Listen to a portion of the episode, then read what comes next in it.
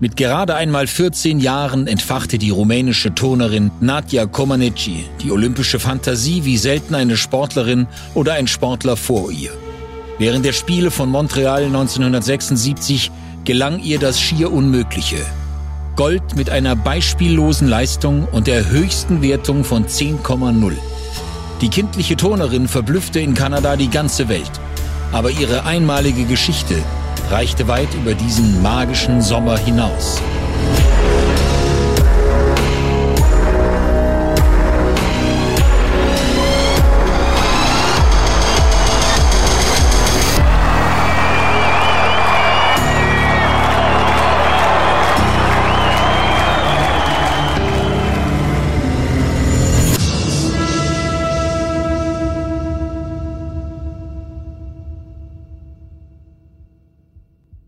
Herzlich willkommen zu Olympias größten Geschichten, unserer zehnteiligen Serie über die epischen Momente in der Geschichte der Olympischen Spiele. Wir hoffen, ihr habt Gefallen an dieser Folge und vergesst nicht, uns auf der Podcast-Plattform eurer Wahl zu abonnieren und zu bewerten. Nadja Comaneci war verwirrt. Sie glaubte vergessen worden zu sein. Ihre Errungenschaften verstaut in den Kisten einer glorreichen, aber blutbefleckten Geschichte. Ihr Land war jetzt ein anderes. Es gab keine Diktatur mehr. Nikolai Ceausescu war längst verschwunden, zusammen mit der Securitate, der Geheimpolizei seines kommunistischen Regimes, die jede Freiheit erstickte.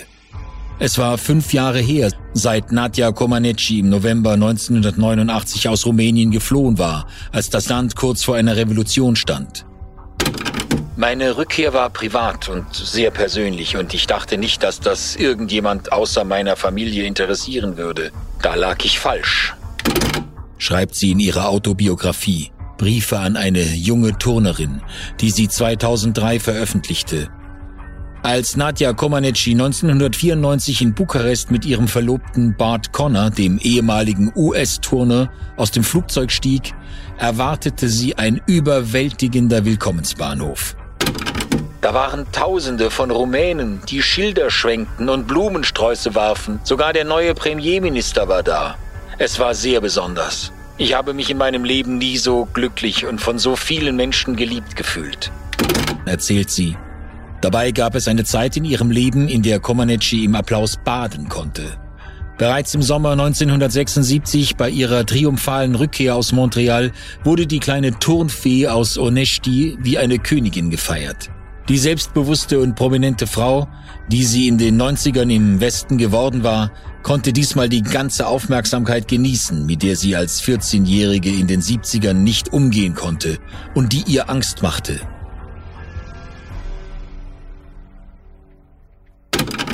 Ich erinnerte mich an die Angst, die ich 1976 hatte, als ich nach den Spielen von Montreal von einer schreienden Menge begrüßt wurde. Ich hatte gar nicht verstanden, was ich den Menschen in Rumänien bedeutete.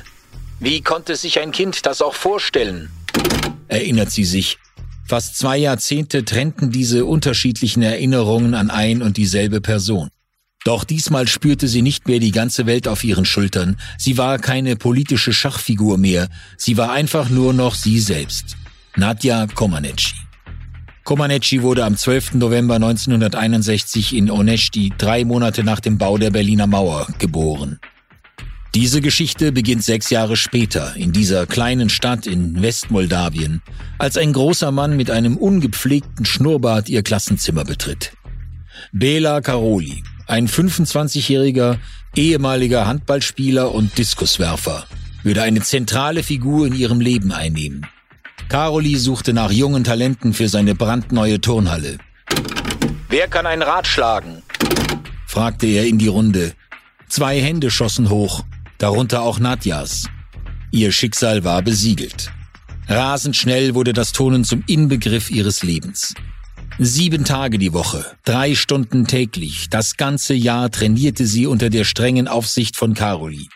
Dem Ehepaar Caroli, um genau zu sein. Bela erarbeitete seine Trainingsmethodik mit seiner Frau Martha zusammen, wie er in der Dokumentation die Turnerin und der Diktator erklärte. Wir haben die Verantwortlichkeiten aufgeteilt. Martha übernahm die künstlerische Darbietung, dazu die Arbeit am Schwebebalken und bei den Bodenübungen. Meine Verantwortung lag beim Sprung und am Stufenbarren sowie in der allgemeinen körperlichen Fitness. Das kleine Mädchen führte das Leben einer Strafgefangenen. Aber Nadja fand schon bald Gefallen daran. Neben ihrem offensichtlichen Talent und ihrer außergewöhnlichen Vielseitigkeit, von klein auf fühlte sie sich an allen Geräten wohl, machte sie große Fortschritte in diesem starren Trainingskonzept, in dem Organisation und Disziplin die Schlüsselwörter waren. Meine Kindheit hat mir gezeigt, dass Disziplin einen weiterbringt. Wenn ich gut trainierte, ordentlich aß und um 22 Uhr ins Bett ging, war ich ausgeruht und bereit für die Herausforderungen des nächsten Tages. In ihrer Autobiografie erzählt Comaneci eine Anekdote über ihre ausgeprägte Sorgfalt, der sie ihren Aufstieg zur Spitzenturnerin verdankte. Meine Mutter war extrem gut organisiert und sie hasste es, wenn Dinge in ihrem Haus nicht am richtigen Platz waren. Ich habe das von ihr übernommen. In der Schule hatte ich ein Mäppchen für blaue Stifte und eines für schwarze. Es mag ein bisschen seltsam und zwanghaft klingen, aber normal zu sein, im Leben normale Dinge tun, bringt dich nirgendwo anders hin als in die Normalität. Ich aber wollte immer außergewöhnlich sein. Und das war sie. Nadja war talentierter als alle anderen Mädchen in der Trainingsgruppe und sie arbeitete doppelt so hart. Ich sagte, Mädchen, zehn Liegestützen. Und wie viele hat sie gemacht? 20. Das ist Nadja. Sie ist eine Kämpferin. Sie war diejenige, die von sich aus ein großer Star werden wollte. Erinnert sich Bela Caroli in der Filmdokumentation. Ich wollte immer mehr tun, als Bela oder Martha von mir verlangten. Ich wollte perfekt sein und ich war ein sehr entschlossenes junges Mädchen. Bestätigte Komaneci. In Bela fand Nadja jemanden, der das Beste aus ihr herausholte. Hätte sie ohne ihren Entdecker die gleiche Weltkarriere gemacht? Darauf kann es kaum eine vernünftige Antwort geben, aber die Rolle ihres Trainers, der genauso außergewöhnlich war wie sein kleiner Champion, kann nicht groß genug gewürdigt werden. Dabei war Caroli eine umstrittene Figur, deren Trainingsmethoden in den Augen einiger seiner ehemaligen Schüler an Brutalität und Grausamkeit grenzten. Nicht so bei Nadja Komaneci. Wenn ein Kind nur spielen möchte, melden Sie es für ein Gymnastikprogramm an, das zum Herumtollen gedacht ist. Wenn es nach den Sternen greifen will, arbeiten Sie mit Bela. All die bösen Geschichten, die im Laufe der Jahre über Belas Stil aufgetaucht sind, habe ich nie verstanden. Ich weiß, dass er ein guter Mensch ist.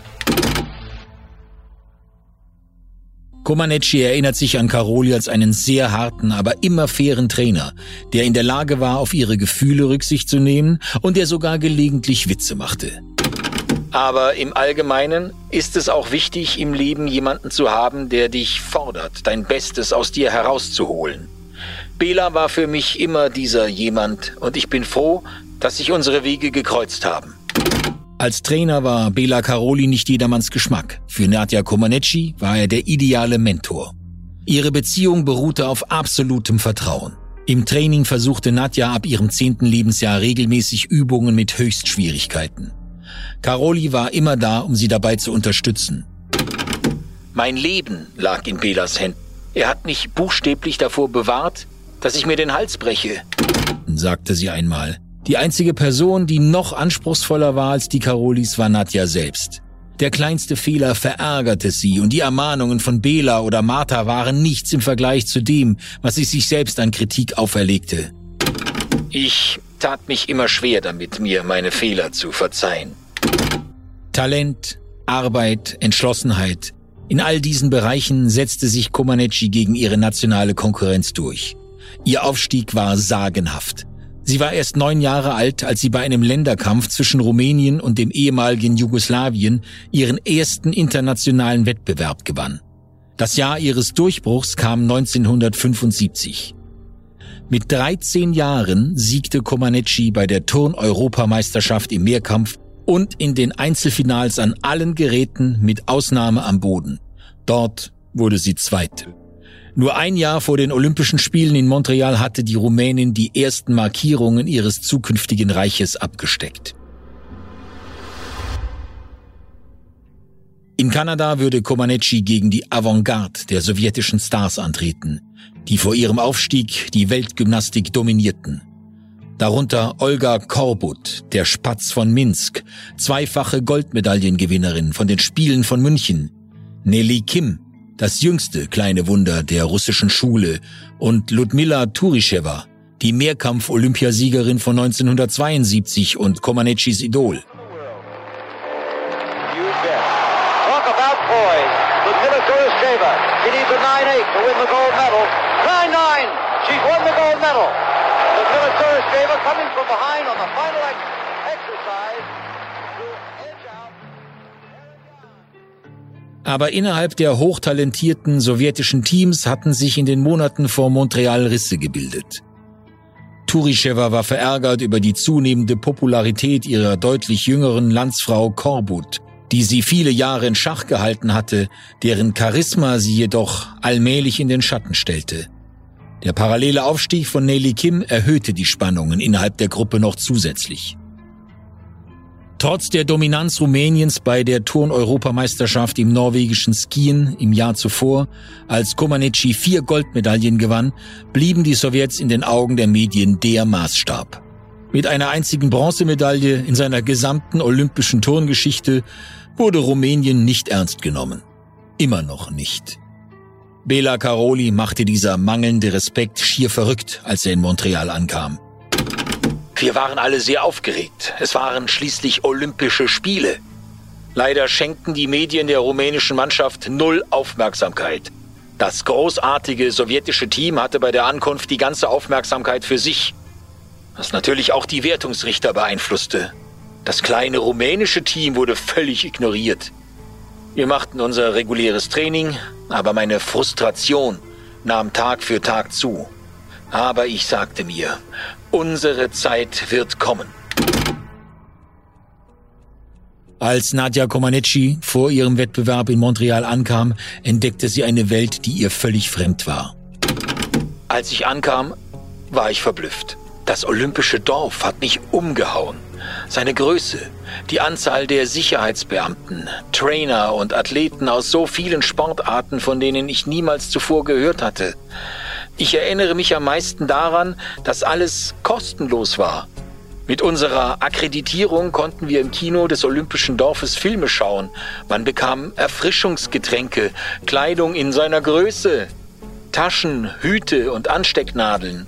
Für mich war das so seltsam und aufregend und absolut wunderbar.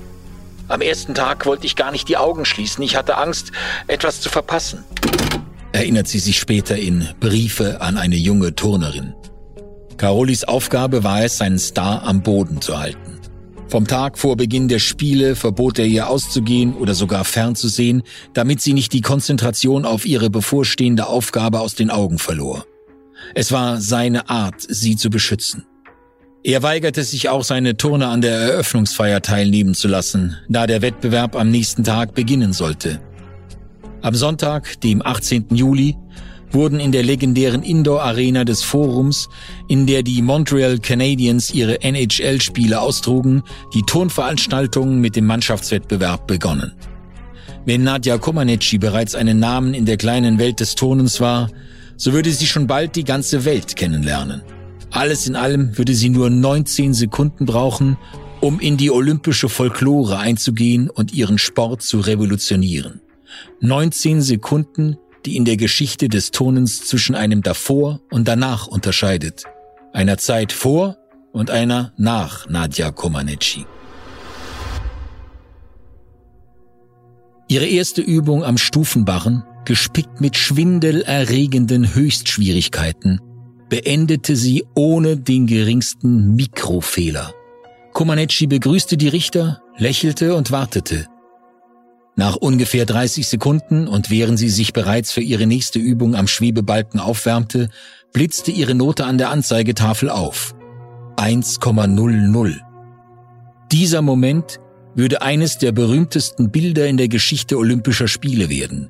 Und es dauerte eine Weile, bis alle verstanden hatten, was gerade passiert war. Die Menge war still und verwirrt. Niemand wusste, was 1,00 bedeuten sollte. Bela deutete fragend und aufgebracht Richtung Wertungsrichter, was meine Punktzahl bedeuten würde. Ein schwedischer Richter hielt zehn Finger hoch. it. Wasn't just the crowd that loved it. And it is. A perfect ten. A perfect one. No gymnast in Olympic history had ever received a perfect score, and to do it with a compulsory routine was phenomenal. It brought the crowd to its feet and brought Nadia back on stage for a curtain call. Der Grund, warum meine Punktzahl mit 1,00 angezeigt wurde, war, dass die Anzeigetafel von ihrer technischen Programmierung keine 10,0 anzeigen konnte. Eine solche Anzeige war nie zuvor benötigt worden. Bela kam zu mir und ich fragte ihn, Herr Professor, war das wirklich eine 10? Er strahlte und nickte mit dem Kopf. Es kommt selten vor, dass ich Emotionen zeige. Aber ich lächelte sofort.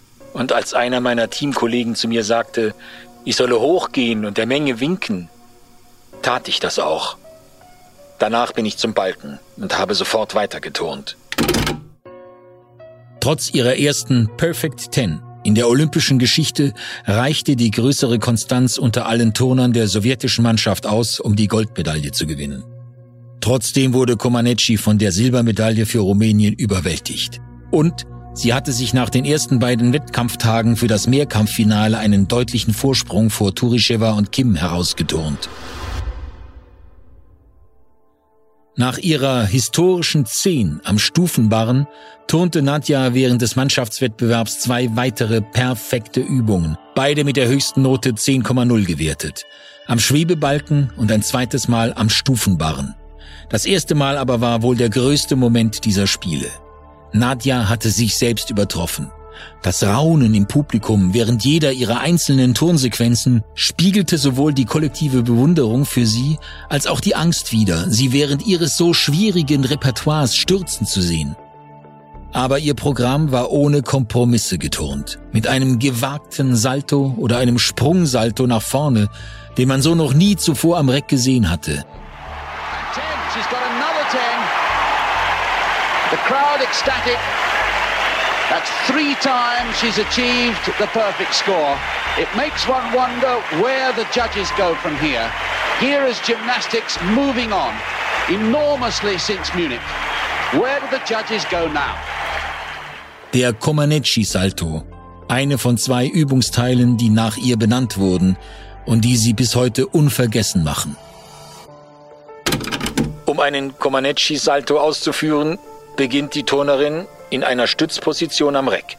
Sie stößt sich von der Stange ab, unternimmt einen nach vorne gespreizten Salto und greift dann wieder nach der Stange. Die Fähigkeiten eines Turners zeigen sich vom einfachsten bis zum schwierigsten Übungsteil. Eine A-Übung ist am einfachsten. Dann gibt es B, C, D, E und Super-E-Übungsteile.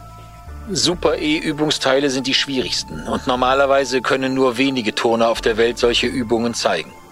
Der Comaneci Salto wird als E-Übung bewertet. Selbst heute, viele Jahre nach den Spielen von 1976, versuchen sich nur wenige Turner daran, die Übung ist vielen zu schwierig.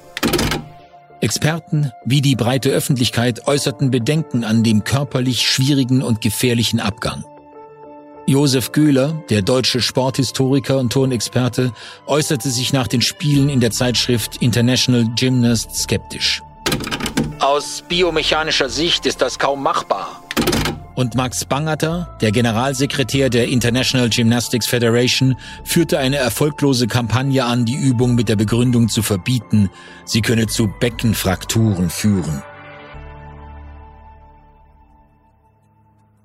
Dann kam Mittwoch der 21. Juli. Es war der Tag der Krönung der neuen Turnprinzessin Comaneci. Das Forum war gegen Ende des Mehrkampffinales zum Epizentrum der Spiele geworden. Alle für Montreal akkreditierten Fotografen versammelten sich in der Halle, um einen perfekten Schuss von der neuen Königin des Sommers 1976 zu bekommen. Mit einem Vorsprung von vier Zehnteln gegenüber Nelly Kim sah der Schützling von Bela Caroli wie die sichere Siegerin aus. Zwei weitere fehlerfreie Übungen am Schwebebalken und am Stufenbarren wurden mit zwei weiteren 10,0 Wertungen belohnt, die ihr den Olympiasieg einbrachten. First and Olympic champion Nadia Comaneci, Romania. The Olympic champion steps up and a real smile Die russischen Turnerinnen Kim und Turischewa umrahmten sie zu beiden Seiten auf dem Siegerpodest, aber alle Augen waren auf sie gerichtet. Nadja Komaneci in der Halle und auf der ganzen Welt. Nachdem sich Komaneci für alle Einzelgeräte qualifiziert hatte, sammelte sie drei weitere Medaillen. Bronze am Boden und, wie erwartet, Gold am Stufenbarren und Schwebebalken. In weniger als einer Woche hatte sie das Turnen an diesen beiden Geräten revolutioniert. Mit insgesamt sieben höchsten Wertungen, siebenmal die 10,0. Wenn der Stufenbarren immer ihre Lieblingsübung war, der Barren erfordert viel Nachdenken und ich liebte die Präzision und die Winkel und die Komplexität konnte sie am Schwebebalken die ganze Vielfalt ihrer Fähigkeiten zeigen, ein fließendes Zusammenspiel ihrer Anmut, Finesse, Eleganz, Dynamik, technische Perfektion und körperlichen Leistungsfähigkeiten. Der bekannte Sportjournalist Antoine Blondin sprach von der olympischen Lolita, die einer Ballerina und Sylphe gleich über den Stufenbarren balancierte, während sie auf dem Schwebebalken wie eine Waldtaube auf dem Dach herumspazierte und mit jeder ihrer Berührungen dem Seitpferd Flügel verlieh und in Pegasus verwandelte. Nadja Komaneci hat die Poesie in den olympischen Spitzensport eingeführt. Ihre Leistungen in Montreal sorgten dafür, dass die ganze Welt 14 Jahre, 39 Kilo und 150 Zentimeter mit nur einem Namen verband, dem ihren. Im Rückblick erscheinen Nadja Komaneci diese Tage heute so, als wären sie jemanden passiert, über den sie in einem Buch gelesen habe. Diese Distanzierung von sich selbst mag viele überraschen, erklärt aber auch ihren Erfolg. Niemand weiß, wann ein Athlet Geschichte schreiben wird. Es gibt kein Warnschild und auch keine Anleitung dafür, wie man mit dem Moment umgeht. Ich kann Ihnen nur sagen, es war anfangs so wie immer, als ich mich auf den Stufenbaren hinaufschwang. Sagt Nadja selbst über ihre erste 10,0. In ihrer Autobiografie Briefe an eine junge Turnerin, die sie 27 Jahre nach Montreal geschrieben hat, ist Comaneci nicht mehr erstaunt über die Wirkung, die sie auf die Welt hatte. Nüchtern wie eine Reporterin beschreibt sie ihre Leistungen von damals. Ich habe die Mehrkampf-Goldmedaille gewonnen, dazu Gold am Schwebebalken und am Stufenbarren und Bronze am Boden.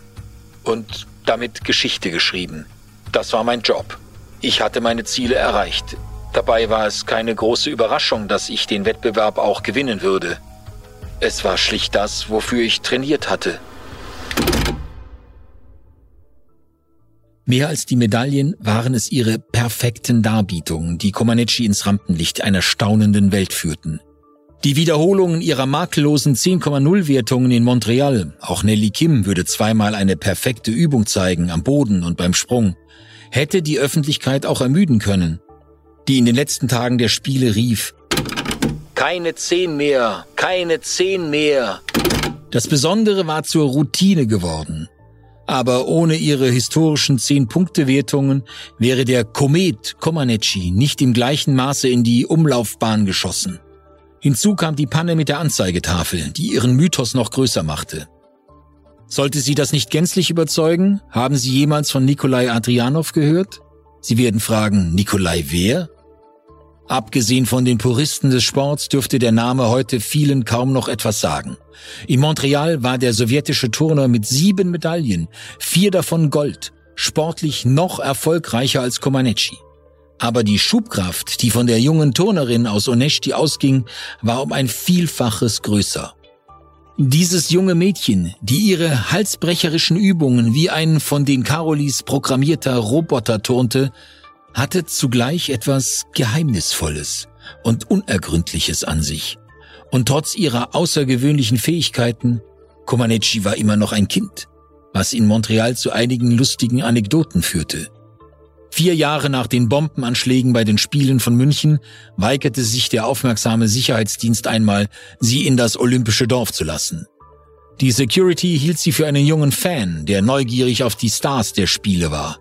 Nadja trug keinen offiziellen Trainingsanzug, auch hatte sie ihre Akkreditierung vergessen, und es bedurfte der Intervention des in Panik geratenen Leiters der rumänischen Delegation, um ihren Eintritt sicherzustellen. Glauben Sie mir, In ein paar Tagen werden sie sie erkennen, wenn sie das Dorf betreten will, sagte er spitz zu den Wachleuten. Andere Erlebnisse waren ein noch größerer Test für Comaneci. Wegen der großen Nachfrage sollte sie auf zahlreichen Pressekonferenzen erscheinen. Sie konnte ein paar Wörter Französisch, sprach aber kein Englisch und fand die Gruppe der Reporter verstörend. Diese Pflichttermine wurden zu einer Tortur für sie. Auf die Frage, was ist dein größter Wunsch? antwortete sie, nach Hause gehen. Die Öffentlichkeit war irritiert. Plötzlich erschien sie vielen jünger als ihre 14 Jahre. Das Comaneci-Phänomen spielte sich auf den Titelseiten aller großen Magazine ab. Sie ist perfekt, schrieb das Time Magazine. Sie hat uns die Spiele geklaut, kommentierte Sports Illustrated. A star is born, ergänzte Newsweek. Erst am Flughafen, als sie Montreal wieder verließ, realisierte sie die weltweiten Schlagzeilen. All das war zu viel für sie. Aber der größte Schock erwartete sie bei ihrer Rückkehr nach Rumänien. Es war beängstigend. All die Jahre, in denen sich niemand darum kümmerte, was ich tat. Und auf einmal kamen alle an, um mich zu drücken, an mir herumzuziehen und mich zu berühren, gab sie in ihrer Biografie zu. Die Regierung organisierte für sie in Bukarest eine offizielle Empfangszeremonie. Aus den Händen von Staatspräsident Nicolae Ceausescu persönlich wurde sie als Held der sozialistischen Arbeit geehrt, der angesehensten Auszeichnung des Landes. Diese Szenen des Jubels und der vielfachen Auszeichnung würden in ihr das Gefühl hervorrufen, wichtiger geworden zu sein als Rumänien selbst. Nadja wurde die ihr zuteil gewordene Ehre in der Folgezeit zunehmend zur Last. Die Zeit nach Montreal wurde für Comaneci zunehmend schwieriger. Ihre Beziehung zu Caroli wurde ab 1977 anstrengend. Ihr Trainer und Mentor traf mehr denn je auf einen pubertierenden Jugendlichen, der ernst genommen werden wollte. Ich habe versucht, meine Flügel zu strecken und erwachsen zu werden. Und wie jeder Teenager hatte ich den Wunsch und das Bedürfnis, selbst zu entscheiden. Ich sah Mädchen in meinem Alter, die sich verabredeten, ins Kino gingen, Autos fuhren. Ich wollte alle diese Dinge auch. Plötzlich gab es andere Ablenkungen. Und weil ich 16 war und ich wusste, dass meine Karriere eher früher als später enden würde, verlagerte sich mein Fokus und ich kam auch mal zu spät zum Training. Bela war das überhaupt nicht gewohnt, mich so trotzig zu sehen. Ein Jahr nach den Spielen von Montreal gewann Nadja bei den Turn-Europameisterschaften in Prag dennoch erneut den Mehrkampftitel. Dazu noch Gold am Stufenbarren. Aber die rumänische Delegation boykottierte mitten im Gerätefinale aus Protest und auf Befehl der Regierung gegen die Punktzahl, die Comaneci beim Sprung erhalten hatte, den weiteren Wettbewerb. So verlief auch der Rest ihrer Karriere zwischen Ruhm und Rückschlägen. Nehmen wir zum Beispiel die Spiele in Moskau 1980. Montreal schien Welten entfernt. Nadja war jetzt 18 Jahre alt, sie war um 15 Zentimeter gewachsen und hatte knapp 10 Kilogramm zugenommen. Die letzten zwei Jahre, nachdem sie von den Karolis getrennt worden war, waren ein Albtraum für sie. Wegen ihrer angeblich ungarischen Abstammung war die Regierung auf einmal gegen eine weitere Zusammenarbeit mit den Karolis, sodass Nadja gezwungen war, sich in Bukarest einer neuen Trainingsgruppe anzuschließen. Nadja kämpfte mit diesen Veränderungen und versank in Depressionen. Es gab sogar Gerüchte über einen Selbstmordversuch, den sie aber immer bestritten hat. Sportlich war Rumänien nicht mehr unantastbar, trotz eines erneuten Europameistertitels im Jahre 1979 und Mannschaftsgold bei der Heim-WM im gleichen Jahr. Für ihr Land war das eine großartige Premiere, doch kurz vor den Olympischen Spielen 1980 in Moskau machte Ceausescu einen Rückzieher und befahl Karoli, Nadja erneut zu trainieren, um sie wieder an die Spitze zu führen. This was the award. The team in white, Romania, the winner. Watch Coach Bela Karoyi, like a boxer, acknowledge victory here. There he is. Another chapter had been written in the Nadia Comaneci story. She would not win her world championship, but her country did.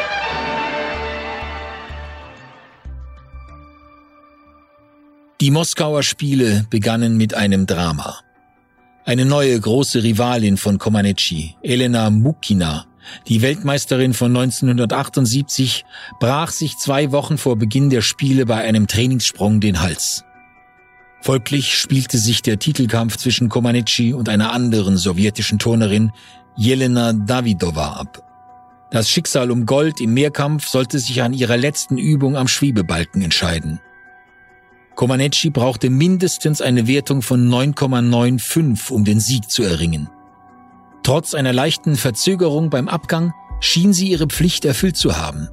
Die Richter aber brauchten sage und schreibe 28 Minuten, um ihr Urteil zu verkünden.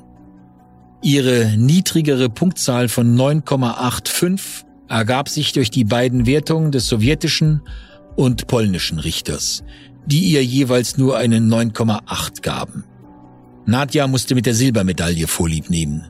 Caroli protestierte und verursachte einen Skandal, ich habe mich hingesetzt und Bela überall herumlaufen sehen. Ich habe gehört, dass Bela in große Schwierigkeiten geriet, als er nach Rumänien zurückkehrte, weil er die Wertung der Richter anzweifelte. Er musste dem Zentralkomitee erklären, warum er unsere sowjetischen Freunde beleidigt hatte. Erinnert sich Komaneci. Ich dachte, sie würden mich jetzt verhaften und wegbringen. Aber sie haben mich nicht abgeholt.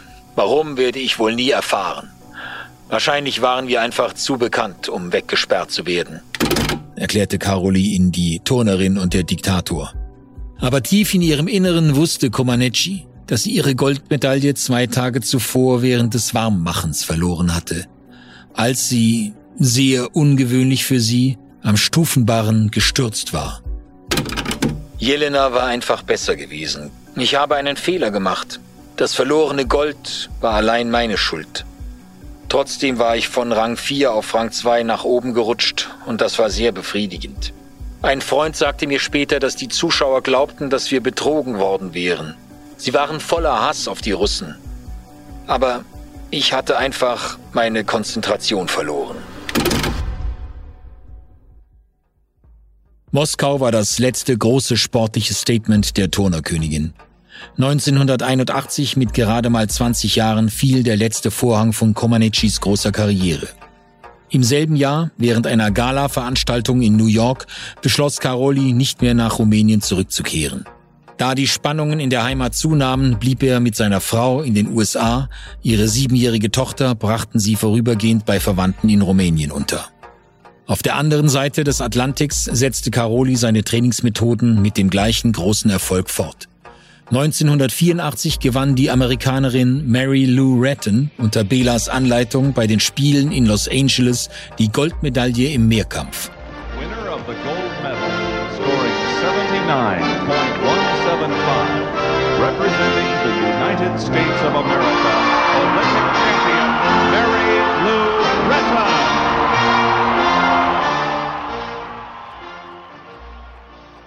Ratton war während der Spiele von Montreal 1976 acht Jahre alt. Wie gebannt saß sie vor dem Fernseher, inspiriert von Comaneci's Performance, wollte auch sie mit dem Turnen beginnen. Ein weiteres Beispiel für Nadjas weltweite Ausstrahlung. Als die Karolis den Sprung über den großen Teich wagten, hätte Nadja Comaneci ihnen folgen können. Als ihr Trainer sie darüber informierte, in den USA bleiben zu wollen, entschied sie sich trotz allem, nach Rumänien zurückzukehren. Das aber, was sie in ihrer Heimat erwartete, war die schwierigste Zeit ihres Lebens.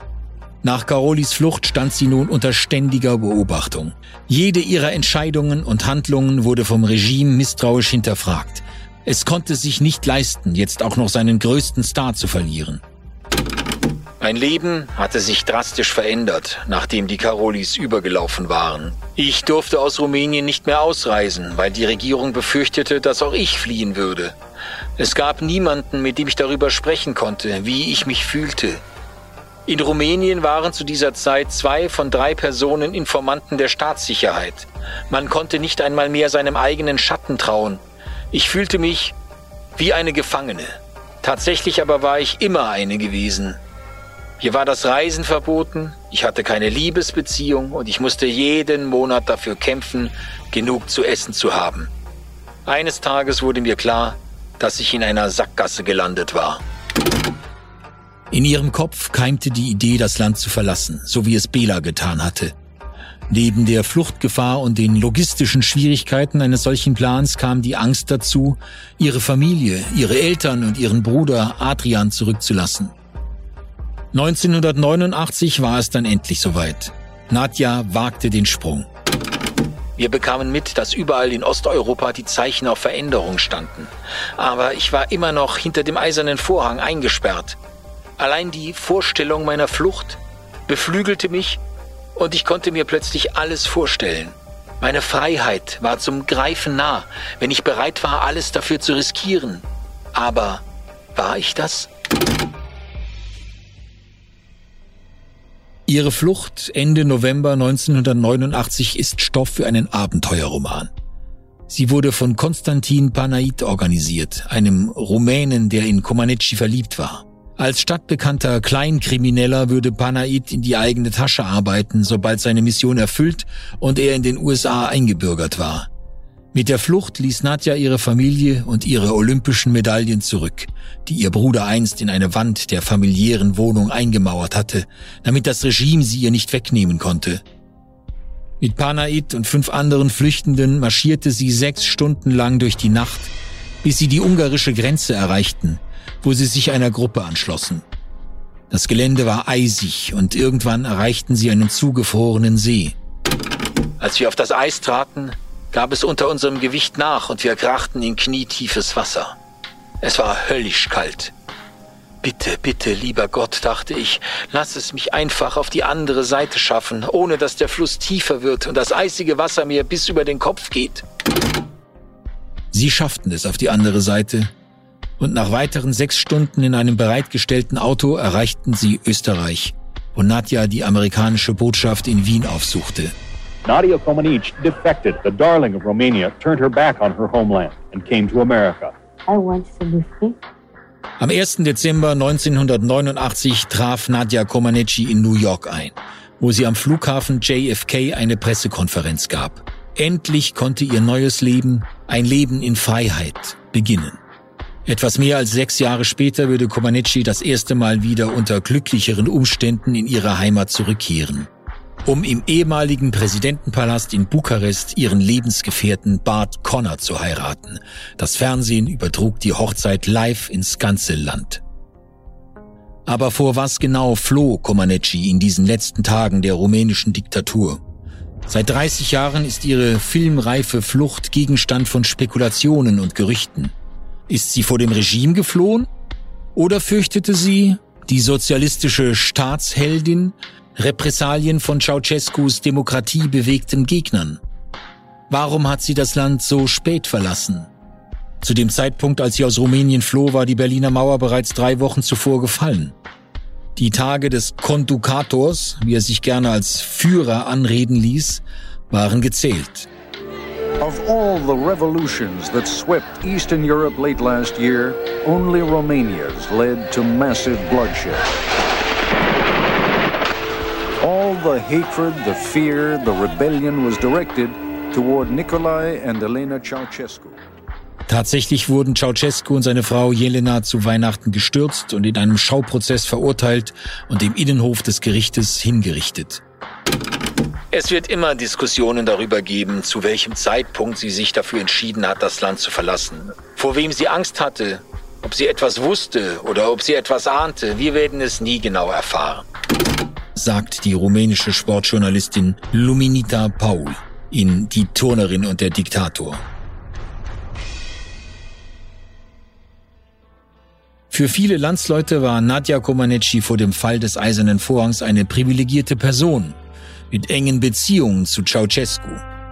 In den 1980er Jahren gab es Gerüchte um die Olympiasiegerin, dass sie mit dem Sohn des Diktators Nikusor romantisch verbandelt war. Sie bestritt das immer und erwiderte darauf, ich lebte von 100 Dollar im Monat. Es war nicht genug, um die Heizkosten zu bezahlen. Gabi Gaiculescu, eine ehemalige Teamkollegin aus der rumänischen Turnnationalmannschaft, glaubt nicht, dass Comaneci im Reichtum des Regimes schwimmen konnte. Ich glaube nicht, dass das Land sie ganz anders behandelte als eine Fabrikarbeiterin. Bei Besuchen von internationalen Persönlichkeiten war sie regelmäßig eingeladen und wurde wie eine Spielfigur präsentiert. Aber wie sehr kümmerten sie sich im Alltag um sie, wenn die Kameras wieder aus waren? Tatsächlich gefiel es Ceausescu nicht, dass Nadja von der internationalen Presse so viel Aufmerksamkeit bekam. Bis heute liegt ein Schleier des Zweifels über der wahren Geschichte der Nadja Comaneci. Das liegt auch daran, dass sie nie über diese Zeit sprechen wollte. Nicht aus Angst, sondern aus Stolz. Sie empfand es demütigend, sich ständig rechtfertigen zu müssen. Ich denke bis heute, dass viele Rumänen sich immer noch falsche Vorstellungen machen, was ich alles zurückgelassen habe. Sie glauben, dass ich großen Reichtum, ein riesiges Zuhause, teure Autos, Schmuck und luxuriösen Komfort geopfert habe. Es ist mir persönlich unangenehm, Missverständnisse ständig korrigieren zu müssen. Ich habe einen ausgeprägten Stolz. Der kann einem manchmal auch im Wege stehen. Nadja Komaneci spricht nicht über ihre Vergangenheit und bewahrt ihre Geheimnisse. In ihrer Autobiografie schreibt sie, Wissen Sie, was man über Geschichten sagt? Es gibt immer drei Versionen. Ihre, meine und die Wahrheit. Das hier ist meine. Eines aber ist sicher. Von Onesti bis in die USA, vom Kinder bis zum Weltstar, von Bela Karoli bis Bart Connor. Nadja Komanecis Geschichte ist keine Geschichte wie jede andere.